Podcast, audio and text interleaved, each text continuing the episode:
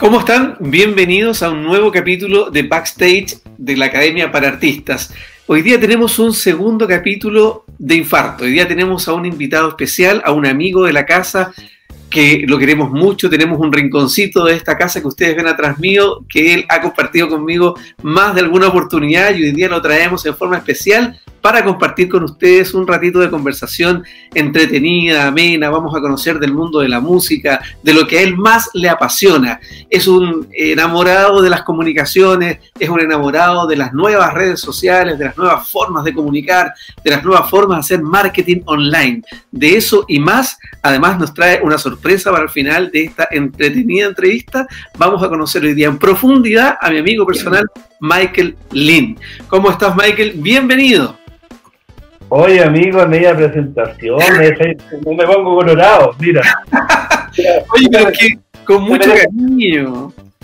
No, es al revés, quiero que presentarte a ti, pues, amigo. Si tú eres el productor de aquí de este país que tiene un conocimiento amplio de todo lo que tiene que ver los espectáculos y todo. Yo de alguna forma he aprendido mucho de ti y también lo agradezco. Oye, Michael, muy, muchas gracias por tus palabras y de verdad que fue, fue complejo poder eh, conectarnos, la tecnología hoy día está a veces de nuestro lado y a veces no está de nuestro lado. Hoy día ha estado un poco reticente, pero ya estamos conectados, estamos con fibra óptica, estamos 100% online. Así que quiero compartir con, con mis amigos de la Academia para Artistas de este rinconcito detrás del micrófono, porque también les queremos recordar que estamos transmitiendo a través de las redes de, Spotify en, nuestra, en nuestro canal de podcast del Backstage, que es las conversaciones detrás del escenario. Así es que hoy día queremos compartir un poco tu, tu esencia. ¿Cómo partiste en el mundo de la música, en el mundo de la entretención? La música, la verdad que nací con las ganas de, de, estar metido, digamos, en este mundo, ¿eh? Se nace. Pero a los 10 años más o menos, eh, como que me bajó un poco la inquietud por grabar un poquito de música desde las radios, con mi cafetera ahí acostado en mi cama, poniendo cassette, grabando los bailables de conciertos de la radio La Ciudad, Galaxia, tantas radios que vieron en ese tiempo. Y me quedé hasta las 6 de la mañana, desvelado, grabando eso. Y, de repente dije yo, yo quiero compartir esa música, también la tengo grabada, y lo único que la tengo, y empecé a colocarnos eh, como DJ música en fiestas de amigos, y así partió un poquito el, asunto. Oye, yo me acuerdo, ahora que tú estás hablando de la Radio Galaxia, de concierto, discoteca, yo me acuerdo que en mi casa había un, un, equipo, eh, 3 en 1, que tenía las teclitas, me acuerdo y uno grababa, tenía que bajar dos teclas para poder, para poder grabar en un cassette de cromo o, metálico, no sé si te acordáis que uno compraba. A lo mejor en ese tiempo, a lo mejor los de cromo, los metálicos. Yo me acuerdo de haber ido al Eurocentro, y ahí había un gallo que vendía los cassettes o te podía grabar los discos de rock, me acuerdo, y tú podías llevarte una copia del disco original. Oye, cuéntame tú, finalmente, no estudiaste eh, audio, ¿no? Ingeniería en sonido, a pesar de que estabas tan comprometido desde, tan pequeño con el mundo de la música. Eh, bueno, sí, estudié, fue lo primero que estudié a los 18 años, después sonido en el ayer, eh, y lo alcancé a durar entre un año y medio, dos años más o menos en la carrera. Ah, ya, ok.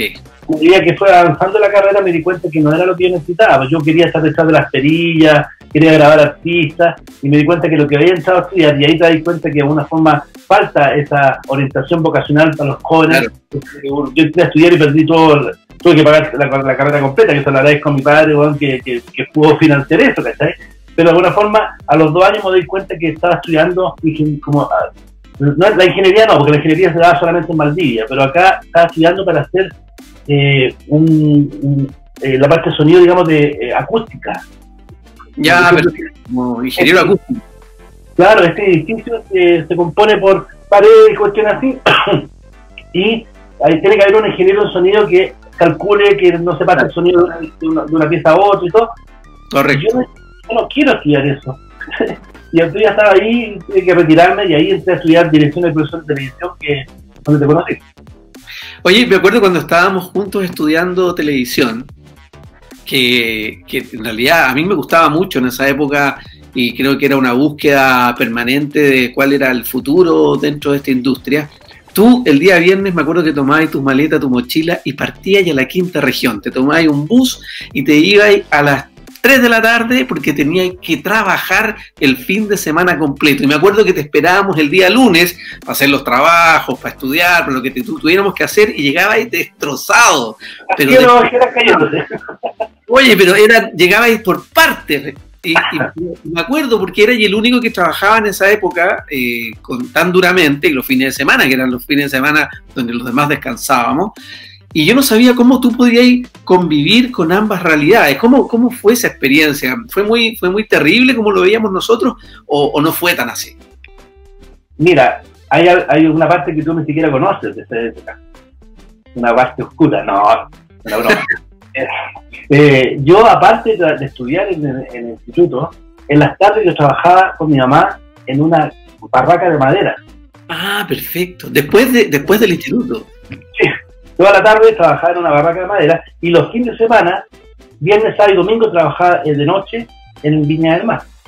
Y me iba, me, venía en el primer bus de la madrugada, a las 6 de la mañana, y llegaba al instituto a las 8 o 9 de la mañana, destrozado. La verdad que. Pero te digo una cosa, fue una linda época. Yo la disfruté mucho, lo pasé muy bien. Cuando uno es joven, tiene toda la energía para hacer todo y va para adelante con todo. Eh, ahora no sé si lo haría porque la verdad que me, saqué la mugre. Oye, yo me acuerdo que una vez tú me invitaste, fuimos a Reñaca, fuimos a donde estaba este, esta discoteca, y me acuerdo que llegamos de día, no, no, me acuerdo nos fuimos en un auto, no me acuerdo bien, pero era toda la noche, tú salías ahí a las 5 o 6 de la mañana de la pega, y como que uno decía, ya, pues ahora vamos, vamos a algún lado, y tú lo que querías era desconectarte, porque de verdad que era, era agotador. Sí, lo que pasa es que más encima, eh, cuando tú trabajas en una discoteca, la discoteca no se parte a las 10 de la noche, en ese tiempo, hoy día a las 2, a las 12 de la noche recién está partiendo, pero en ese tiempo a las 10 de la noche se abría la discoteca, pero yo ya llegaba a las 7 de la tarde, porque hay que preparar todo lo que hay a, a, la noche, hay que, calibrar pantalla, hay que calibrar sonido, hay que armar la caseta con música, todo el cuento. Y después a las 7 de la mañana, compadre, imagínate, de 7 de la tarde a 7 de la mañana, a 6 de la mañana, sin parar y parado. Tú no puedes, un DJ no puede trabajar sentado, parado. Yo creo que el espacio era muy reducido. Eh, gracias a Dios, allá en, las Excalibur ya de, de, Viña, eh, la caseta era bastante grande, era rica caseta, la verdad que esta discoteca siempre se caracterizó por tener muy buena tecnología, siempre tuvo lo, último en, máquinas para mezclar, eh, y el espacio era bien bonito. Eh, pero olvídate, te una cosa, estar parado de 7 de la tarde a 7 de la mañana o 7 de la mañana, la espalda te queda... No, terrible, terrible.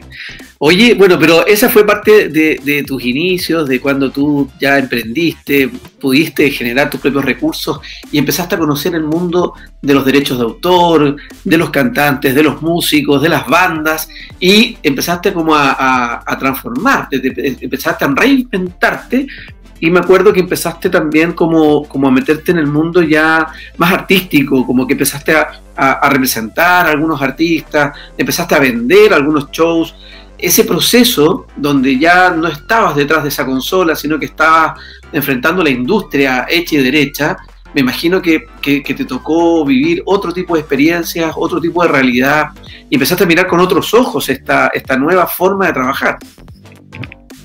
Mira, voy a hacer un resumen porque mi historia es más o menos larga, pero a los 17 años cuando decidí, trabajar en, discoteca, digamos que me llamaron para un para Globo Pepsi, que era un globo inflado por aire, ¿Ya?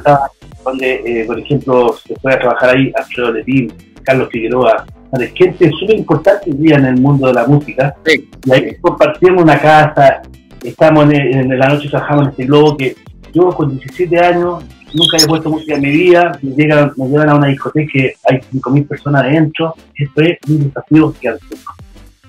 Ahí nació la pasión y yo, es que yo me encanta esto. Yo tocaba una canción y la gente gritaba. La verdad que es como un artista arriba del escenario cuando los aplauden. Yo, cada cosa que hacía me la, me, la gritaban o de alguna forma también manifestar que no le gustaba y algunos criterios por ahí también Y ahí tú tienes que improvisar y salir adelante nace esa pasión, esas ganas, entro, obviamente, termino de trabajar este verano con 17 años y me llaman de la Excalibur, donde voy a trabajar los fines de semana cuando estaba estudiando ya con 18. Y te digo una cosa, fueron los años más lindos de mi vida. Después de eso, tuve 10 años trabajando como DJ. porque después de Viña del Mar me vine a inaugurar la Excalibur de Santiago. Perfecto. Acá, la kilómetro no sé cuánto de acá de Panamericana, en la misma cuarta, ¿ya? ¿Ya? Eh, al lado de la Cuca, digamos, ahí estaba Sí. la discoteca. Y también, pues, los piques para allá, para acá, de madrugada, de repente con neblina, porque allá se puso neblina en la noche. Bueno, la Claro. verdad que era muy sacrificado trabajar de noche, eh, pero te digo una cosa, fue una época súper linda para mí, la pasé muy bien, pero sí pasé por una etapa donde me cuestionaba haber perdido 10 años de mi vida de una consola, y dije yo, ¿será que esto me habré perdido mis 10 años de mi vida más importantes? Porque yo me todos pasaban, lo pasaban bien en Año Nuevo, en fiestas patrias, Navidad, yo estaba detrás de una consola entreteniendo a los demás. Y a los 26 años, 27 años, me baja, a los 25, me baja esa cuestión como que, digo yo, ¿qué hago? Y me retiré. Me bajó una, no una depresión, pero de alguna forma estuve tres meses que no quería saber de nada, que estaba como pe- planteándome qué iba a hacer en el futuro, Mira. y me vuelven, me vuelven a llamar de otra discoteca. En ese tiempo, eh, los DJs ganaban muy poca plata. Hasta el día de hoy ganan muy poca plata y son unas cosas que a mí le hago entender a los empresarios que el alma de las, de las discotecas, el alma de las fiestas son los DJs. Ellos Claro. tienen que ganar buena plata. Ellos están sacrificando su salud por estar parados, trasnochando ahí, respirando todo el humo que tiene la discoteca. En ese tiempo se fumaba dentro de la discoteca, entonces imagínate, el DJ aspiraba todo el humo de toda la gente Claro. más el humo de las máquinas de efecto y todo. Entonces, eh, la verdad que explicáis tu vida por un- una, una cantidad de plata que no se merece. Pero me llaman de laberinto. Me llaman de laberinto y yo no, no quiero nada, no quiero nada. no quiero- ¿Cuánto vale tu trabajo? Cóbrame bien, pero dime, yo, yo quiero tenerte a ti en mi, en mi discoteca. Y te digo una cosa, voy a confesar los valores, ¿ah? porque los, los DJs empiezan a cachar un poquito que se puede llegar a eso. Estoy hablando de no sé cuántos años atrás ya. En ese tiempo yo vengo y les cobro 100 lucas diarias. En ese tiempo, para que me dijeran que no, Claro. porque no quería trabajar más, porque quería trabajar como DJ. No, no, si- bueno, por menos de 100 mil pesos por noche no trabajo.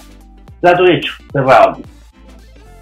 No lo podía creer. Oh, Ahí empecé, a ganar plata, trabajamos bien listados, 100 lucas por noche, o sea, hacía ahí 800 lucas mensuales, como que nada. Pero la discoteca empezó a ir tan bien, laberinto acá en cerca de Cuña Maquena, que empezamos a abrir jueves, viernes, sábado. Miércoles, jueves, viernes y sábado. Oh. Martes, jueves, No. viernes, sábado. Todos los días, imagínate la cantidad de plata que me pude hacer. Llegó un momento en que estaba tan reventado, porque todos los días trabajar de noche tampoco es fácil, que con- llamé a un amigo que trabaja hoy día de director de una de las radios de acá importantes de este país, no voy a mencionar para que no sean, digamos, ya. y le digo yo, necesito que compartamos día por medio Claro. eh, las noches porque yo necesitaba descansar y empecé a trabajar con la discoteca y imagínate, y ahí tuve como dos un par de años y llegó un momento en que la vida me llevó a que un amigo mío eh, productor me llama y me dice, ¿sabes que hay un proyecto para trabajar en una compañía discográfica? Y me dijeron que tú eras un experto en música, que le pegáis a esto, le pegáis a bla, bla, bla, bla, bla. Me gustaría tenerte a ti acá en este proyecto de Real Music que tiene que ver con música cumbia. Y yo, compadre, yo, yo en el laberinto, lo primero que hice es prohibir la cumbia, prohibir la bachanga, dije, ya, Claro, en el laberinto, pura música alternativa, pura rock y, y pura música rica en ese momento para mí, ¿cachai? Y me mandan a hacer este desafío, digamos, de trabajar en una compañía discográfica a cargo del marketing de una compañía discográfica en un en una estilo musical nuevo, que era una cumbia pop en ese tiempo, estaba Rafa, Antonio Río, todas que hasta el día de hoy siguen, siguen sonando. Y yo, como soy cabeza dura, digo yo, ¿sabes qué? Un buen desafío, vamos para el frente. Y la verdad que hicimos un trabajo muy lindo con el equipo que teníamos en Leader Music eh, de marketing, logramos ventas insólitas, un millón de discos de Antonio Ríos en Chile nunca se supo porque la música tropical es mal mirada, eh, siempre como que la dejan de lado, pero nosotros estuvimos en el ranking sobre discos de Luis Miguel, sobre discos de eh, artistas súper importantes, estuvimos primero en los rankings de, de, de venta de discos y eh, con un éxito brutal. Yo lo pasé muy bien en esa época con Líder Music, estuve con el Líder como 10 años también, 8 años, y llegó un momento en que la, la piratería empezó a consumir un poquito eh, este negocio del mercado discográfico. Y bueno, yo tomé la decisión de independizarme y armar más claro en el 2004. Perfecto. O sea, es como, es como, es como si fuera un hijo tuyo finalmente esta, este emprendimiento, ¿no? Es un hijo porque nació junto con mi hijo. bueno, cuando dicen que la marraqueta viene bajo el brazo, es verdad. Eh, no había mejor incentivo para mí eh, de la posibilidad de entregarle una vida diferente a mi hijo que haciendo mi propio negocio para lograr tener más tiempo para dedicárselo a él, para poder eh, determinar cuánto es lo que quería ganar, que era importante también, y que, dependiera 100% de mí, de mi, de mi, de mi, de mi arte, digamos. Y ahí se creó Más Clever junto con el nacimiento de mi hijo en esa época. Y aquí llevamos, pues amigos, 15 años, 16, ya no sé cuántos, 14, como 16 años de independiente, sobreviviendo en el mundo de la música aquí en Chile, que es difícil, no es fácil. Este país, digamos, eh, independiente que es un país chico, eh, nosotros nos concentramos un poquito más en lo que viene de afuera, más lo que está acá de Chile. Entonces, cuesta mucho desarrollar artistas locales, cuesta mucho darle vida a estos artistas de acá de Chile, pero a mí me apasiona, me apasiona el desarrollo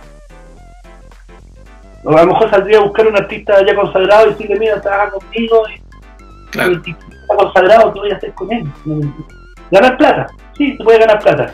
Pero te digo una cosa, a mí no me mueve el dinero, a mí me mueve el desarrollo artístico. Me interesa tomar las, las, personas que están ahí con sueños, con ganas de crecer y, encaminarlos a un camino de lo que yo pienso que puede ser el correcto. Oye, Eso es lo que pasa.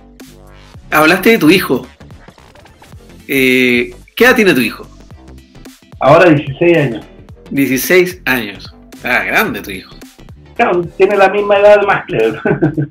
Oye, yo me acuerdo que tú me hablabas de tu hijo cuando estaba chico y eran tus ojos. Hoy día ha crecido junto contigo, han envejecido juntos. ¿Qué, ¿Qué enseñanza tú le puedes dejar a tu hijo? Así como decirle, mira hijo, para adelante tú tenés que ser, o no cometer los errores que yo cometí, o o mira la vida de esta forma porque, porque es la forma en que a uno le, va bien en la vida? Es una, es una pregunta complicada, ¿sabes por qué? Porque finalmente eh, cada persona es un, universo propio. Yo puedo de alguna forma eh, guiarlo por, por un camino, pero las decisiones van a ser tomadas por él igual. Claro. Uno le puede decir, ¿sabes qué? Eh, esto no está correcto, esto está así, eh, inculcarle algunos valores, que es importante, pero eso, eso se hace en la primera edad, digamos, en los, de los 5 años a los 10 años. Ahora en esta edad, en esta etapa de adolescencia, él está descubriendo muchas cosas. Está encontrándose consigo mismo, está, está, viendo, está sabiendo quién es él. la, adolescencia es una de las etapas más complejas del ser humano. Eh, nosotros vivimos una adolescencia compleja también. Piensa tú que estábamos estudiando algo que nadie nadie quería a lo mejor o nadie apostaba en que podía ser un buen camino. Claro, eh, eh, por eso digo, eh, cada época son distintas. En ese tiempo nosotros también teníamos, estábamos en, una época dictatorial, digamos, y ahora a los caros les tocó esto de la pandemia. Bueno, siempre a, algunas personas les tocan diferentes realidades. Yo lo único que le puedo decir a mi hijo, primero que nada, que lo amo con todo mi corazón, que quizás no he, no, no he hecho las cosas como él esperaba que se lo hiciera, pero de alguna forma eh, decirle que, que, todas las cosas que se han, hecho por él han sido con cariño, que no que nunca ha habido ninguna mala intención, si uno, siempre se replantea si ha hecho bien las cosas con los hijos, si claro me salió o quiere, quiere, hacer una cosa, a lo mejor no, no está de acuerdo conmigo. Yo lo único que le puedo decir a él, que yo se lo dije el otro día acá en mi casa, le dije, si tú tienes una pasión por algo, acérrate a esa pasión. Porque lo más lindo de la vida, le dije es levantarte en la mañana a trabajar en tu pasión y que termine en la noche diciendo, oh, hoy trabajé y no me di cuenta y gané plata. Porque la plata también es importante, yo se lo digo, la plata, el dinero de, de alguna forma te, te deja tranquilidad, te, te, da estabilidad. Entonces, porque hay personas que de alguna forma solamente van por pasión y después se dan cuenta que no tienen cómo financiar su pasión. Claro. Pero la pasión también se tiene que financiar. Entonces, le doy algunos consejos, le doy algunos tips, pero te digo una cosa, el, Tomás, le mando un saludo a mi hijo, es un cabro súper inteligente. Es un seco para el vole, seco. Compadre, yo voy para allá a verlo de vez en cuando y que no, lo puedo creer. Eh, es un tipo eh, talentoso, apasionado, es súper cuadrado. Ahora en este momento está entrenando, pero eso no está viendo usted, lo va a ver solamente diserido. Pero está, porque está entrenando, entrena todos los días, a pesar con cuarentena y todo, entrena en la casa, con la pared.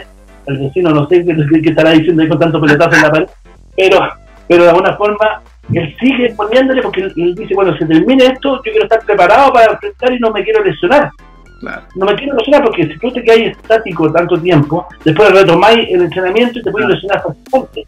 A cambio, él ha seguido poniéndole toda la energía, toda la pasión que, merece el voleibol y, lo único que le puedo decir es que siga para adelante y que no descuide los estudios, que son siempre importantes, le va muy bien en el colegio, no tengo nada que decir en ese sentido, pero que de alguna forma que, disfrute este, este, momento de la juventud que es muy corta. Que la disfrute más que la sufra, porque cuando usted está joven, sufrís por todo, si te estás encontrando contigo mismo, no sabés lo que está pasando alrededor tuyo. Que él respire, se concentre en el día a día y que de alguna forma diga, ¿sabes qué? Voy a disfrutar estos momentos más que cuestionarlo. Bueno, es verdad lo que tú dices, Michael, porque eh, cuando uno está en la etapa de la adolescencia, yo lo veo con mis hijos, yo tengo cuatro hijos, imagínate. Eh, ellos también están pasando por, por, distintas etapas según sus edades y hemos llegado muchas veces a la conversación de que a nosotros como papá nunca nadie nos enseñó a ser papá. Nosotros nos pasamos por una escuela de padres donde nos dijeran, mira, cuando tú pasas a ser un papá eh, muy bueno, eso te trae cosas positivas o cosas negativas, y cuando eres un papá muy malo, muy estricto, te vas a transformar en un ogro. A, nadie, nos, nadie nos explicó cómo ser papás. Entonces, como, como eso es así, finalmente cometemos errores, después nuestros hijos crecen, nuestros hijos se dan cuenta que nos empiezan a entender también, porque están mirando con una madurez distinta y eso nos ha ido, nos ha ido afectando a ti, a mí, yo creo que a todos en general. Pensando un poco en los niños, los jóvenes que están hoy día buscando esa, esa línea a seguir, ese camino que, los llena de energía y que, que los vitaliza para poder, para poder decir, ya, este es mi camino, yo quiero ser artista, quiero ser músico. ¿Qué le dirías tú, Michael, a estos jóvenes que están buscando este nuevo rumbo en el mundo de la entretención. Quiero ser músico. ¿Qué tengo que hacer? Mira, eh, yo soy súper esquemático, me gusta hacer como dibujo en, en las pizarras. Yo les diría a ellos que, y me gusta también, por ejemplo, siempre, siempre digo esto, cuando yo tengo mi cabeza desordenada, yo parto ordenando mi pieza. Cuando yo ordeno mi pieza, se empieza a ordenar todo, porque incluso encuentro papelitos, encuentro detalles que a lo mejor digo, oye, pero que esto lo debía haber hecho antes empieza a muchas cosas. Y al ordenar tu pieza, se te ordena tu cabeza. Yo les diría, lo primero que tienen que hacer es hacer un plan. Un plan a corto, mediano y largo plazo. Si ellos quieren hacer algo por hobby,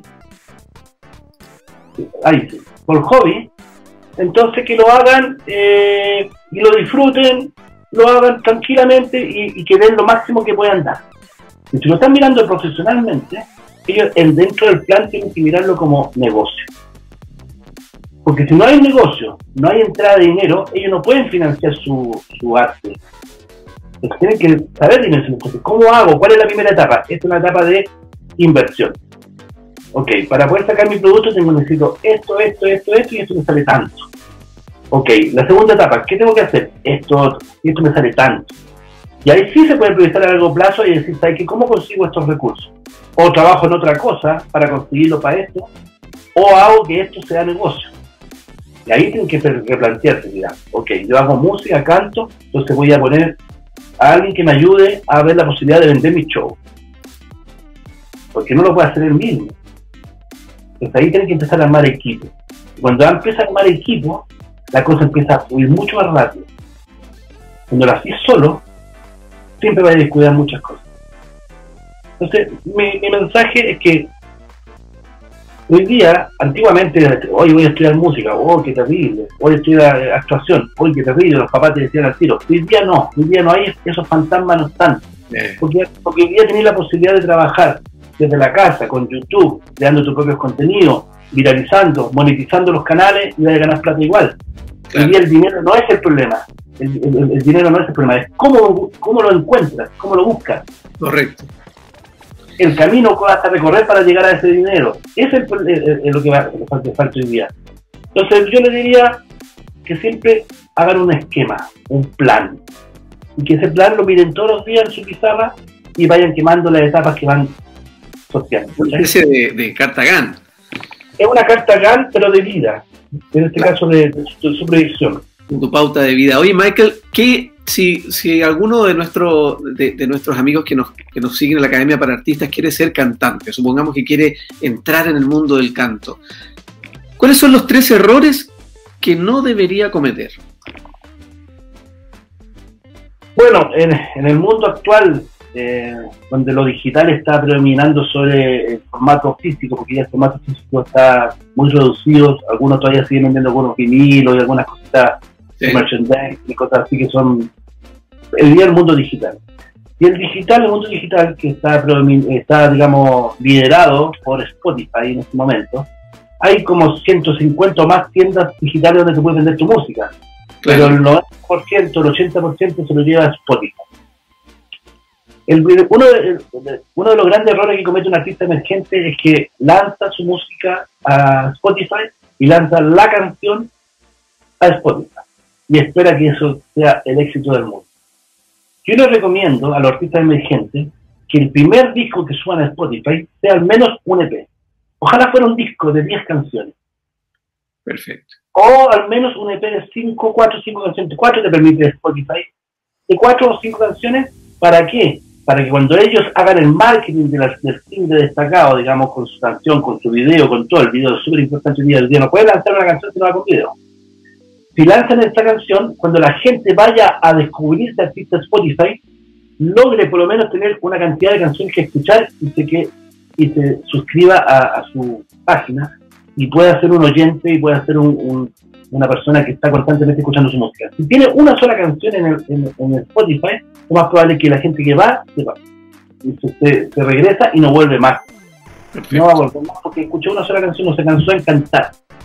Y después, ya cuando tenga sus algunas vías, ya los siguientes temas en el futuro pueden ser singles. Porque estamos en la era del single, nuevamente. Antiguamente había era del single, ahora volvemos a la era del single. Pero, pero como que... lejos, Paloma Mami, con un solo tema, logró una posición. Pero, pero no es tan así. Ella ya venía construyendo sus redes sociales, ella tenía una cantidad de seguidores más o menos importante. Entonces, cuando ella fue descubierta por la Sony Regional, digamos, que fue la, persona que llamó a, la chica, ella ya tenía construida su comunidad. Perfecto. Entonces, cuando ella, lanzó su single, obviamente la comunidad le ayudó mucho a, viralizar eso. Y más encima estaba firmada por una regional que le dio todo el marketing que que necesitaba y el hecho de ya estar firmada por una multinacional, automáticamente la prensa y las radios confiaron mucho en su material y obviamente logran mucho más rápido. Bueno, y venía también de un canal de televisión, en un programa también de talentos que, también ayudó, me imagino, a la viralización y, a, conocerse un poco más. Bueno, sí, los, programas de reality a muchas veces le apuntan y otras veces le erran bastante, digamos, los artistas que... los artistas que salen segundo, tercero en el, en, ah. ranking, digamos, de su, de su programa, terminan siendo más exitosos que los que salen primero. Pero finalmente en esto no hay fórmula. Eh, si tú quieres ser famoso, sí, aparece en programas de televisión, farándula, o hace un escándalo en cualquier lado y voy a ser famoso. Una cosa es ser famoso y otra cosa es darte a conocer por tu arte. Son dos cosas totalmente diferentes. Oye, Michael, aquellos artistas que están en el mundo de la música y quieren y quieren acercarse a un manager y quieren acercarse a una compañía discográfica, ¿Cuáles son, ¿Cuáles son los procesos que existen hoy día para que ese cantante sea más escuchado o, sea el, líder de un ranking musical del verano, por ejemplo? Que, por ejemplo, me imagino que hay un artista hoy día que debe estar preparándose para este verano ser el más escuchado. ¿Cómo lo hacen? ¿Cómo lo hacen? ¿En qué sentido, más ¿Cómo, ¿Cómo, se logra? ¿Cómo se logra que, ese, que ese, ese, ese cantante, ese grupo, sea el tema más escuchado del verano?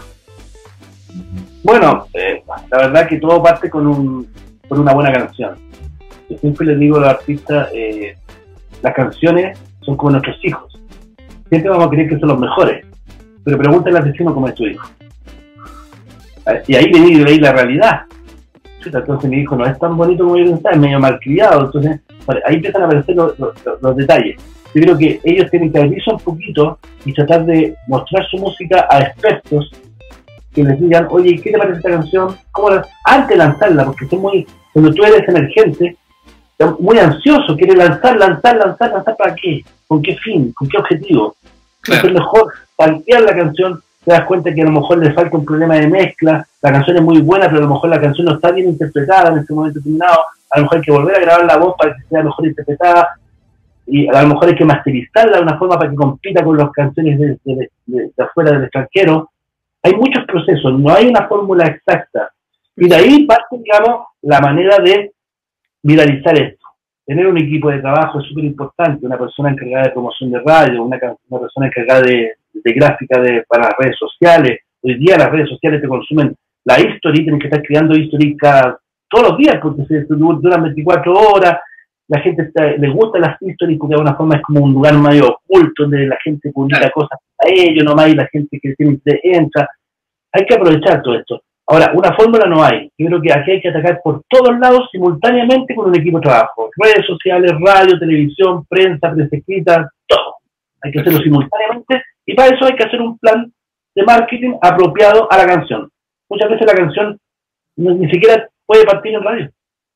Que una canción, tú decís, ¿sabes que esta canción está tan entretenida que la vamos a partir por TikTok?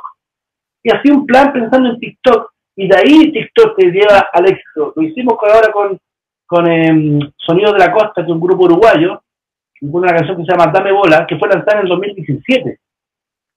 Y, y en un momento determinado yo hablo con mi amigo de Uruguay y digo, yo sé que esta canción está muy buena para hacerla en TikTok y todo.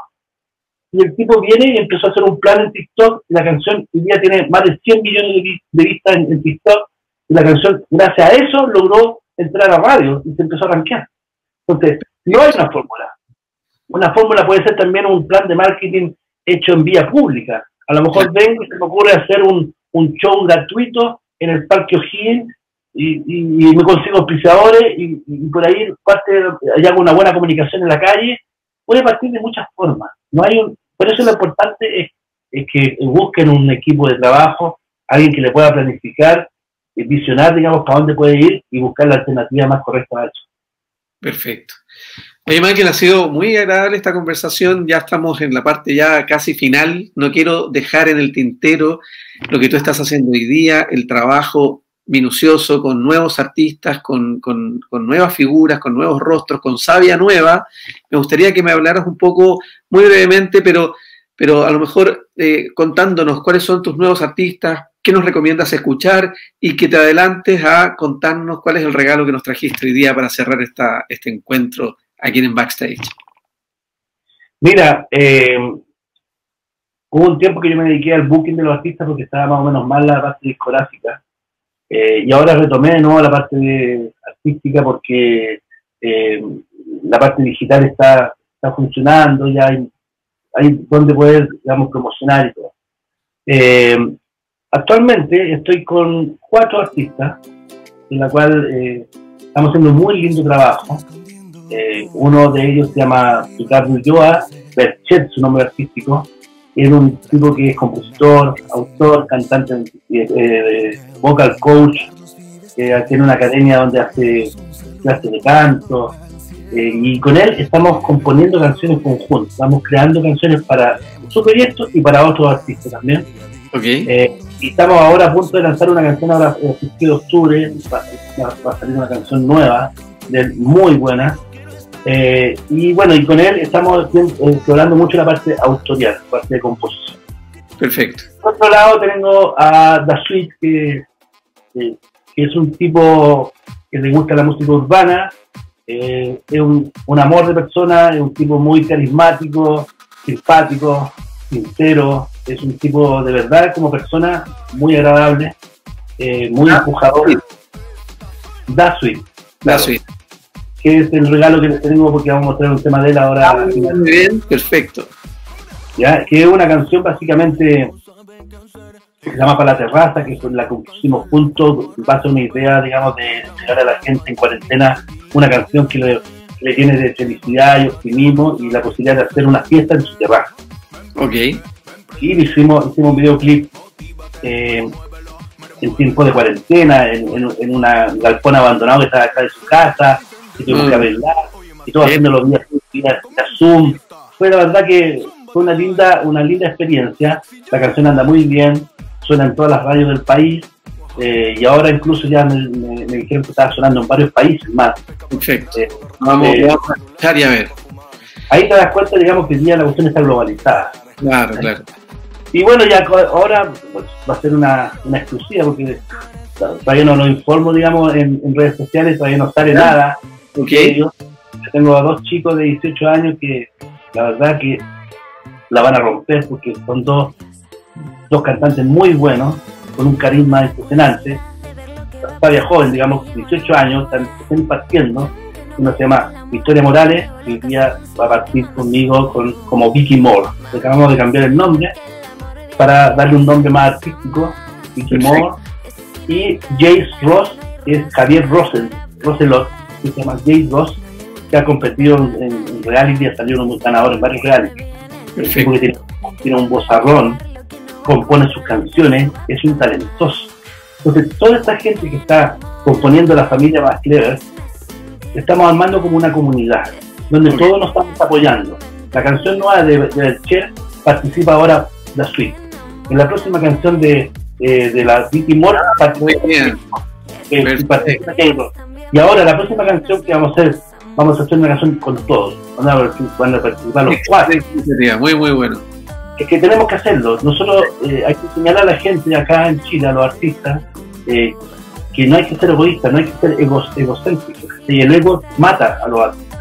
Acá en Chile, ningún artista no quiere convertirse con otro, no, porque no, no, no. En cambio, en, el exterior nos están pasando por encima, porque todos hacen colaboraciones con todos, todos se potencian con todos, todos se invierten en todo finalmente hacen que la industria crezca. Si aquí no hay industria, no morimos.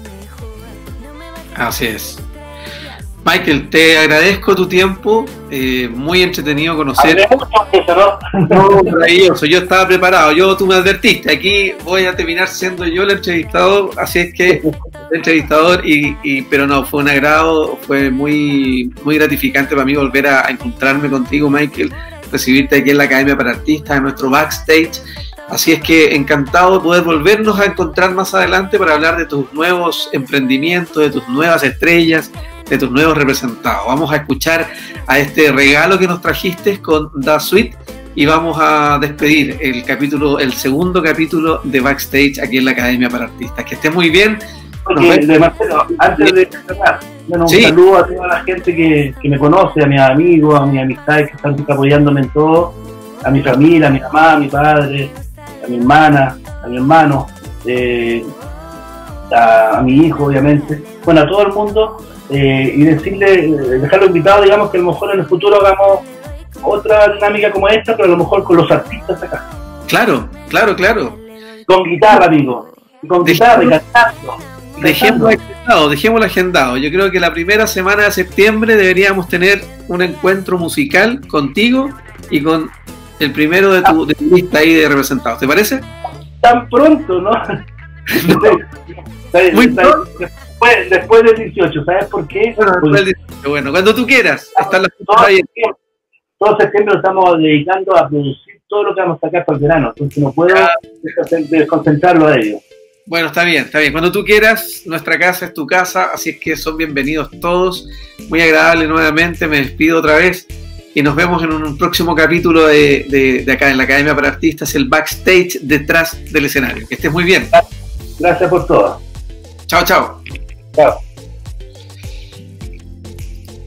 Bien, este fue el capítulo de hoy día. Vamos a ver eh, a nuestro amigo Da Sweet para dar el cierre a esta nueva versión de Backstage, aquí en la Academia para Artistas. En el año 10.000, un nuevo balance arroja que el 95% de la población mundial ha padecido con el conocido virus COVID-19, que hizo su aparición en el año 2020, y desde ese entonces han sido uno tras otros los intentos de médicos y científicos a través de las décadas. La mutación de este virus no permite que hoy en día dos personas estén a menos de 50 metros de distancia. Puesto que el virus se reactiva y se vuelve altamente mortal.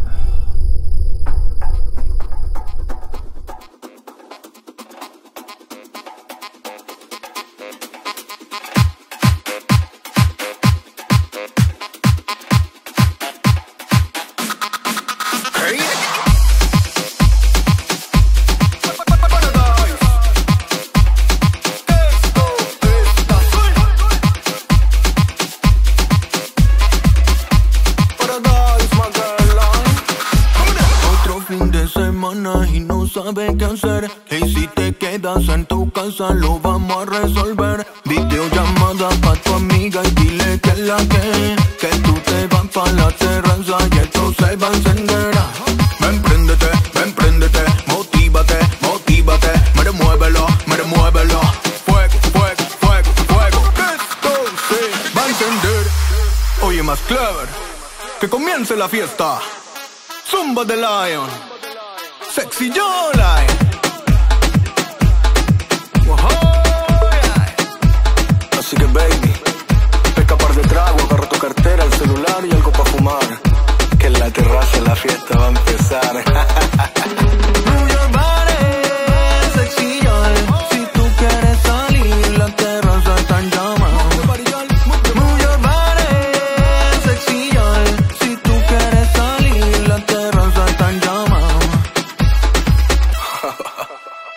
Parece que ya me está pegando. Sí, sí, ya me pegó. Me, pega la nota, me pega y se me pasa. Si tú quieres salir, tírate pa' la terraza. Me pega la nota, me pega y se me pasa. Si tú quieres salir, tírate pa' la terraza. Oh my girl, lion. Que de las seis de correr a verla. Si no se aguantan, mejor que vengan. Que de la una a las cinco retumba la casa. Si quieres vacilar, tírate pa' la terraza. De la una a las cinco retumba la casa. Si quieres vacilar, tírate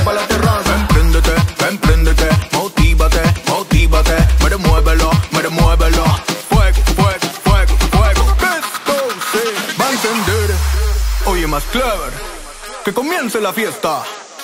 Zumba de Lion. Sexy Jolie.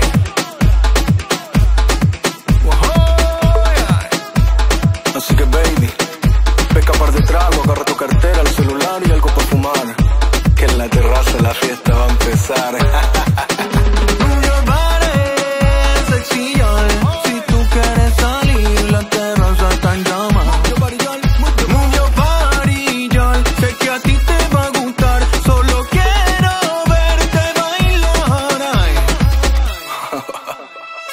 que ya me está pegando. Sí, sí, ya me pegó. Me pega la nota, me pega y se me pasa. Si tú quieres salir, tírate pa' la terraza. Me pega la nota, me pega y se me pasa. Si tú quieres salir, tírate pa' la salir Tírate pa' la salir, tírate pa' la terraza. Tírate pa' la salir, tírate pa' la Si tú quieres salir, tírate pa' la terraza.